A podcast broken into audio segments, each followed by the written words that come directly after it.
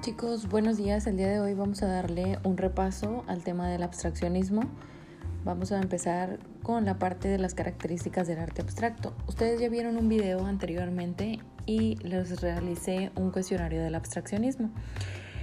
Entre esto, bueno, pues es importante mencionar que el, arte abstracto se caracteriza por utilizar principalmente las diferentes formas básicas, es decir, el lenguaje plástico que utiliza son las figuras, las líneas, los colores como un medio de expresión artística.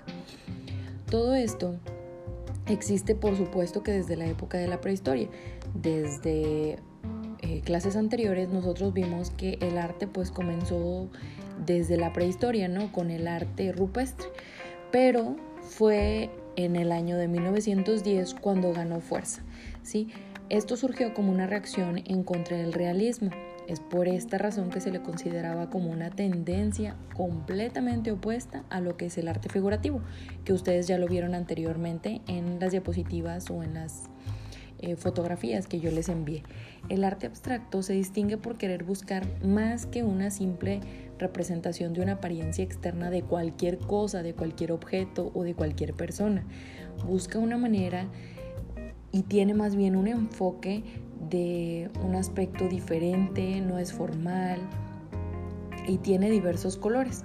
El arte abstracto pues lo que busca es crear un lenguaje autónomo y pues crearle un sentimiento especial a cada una de las personas que lo están viendo, ¿sí?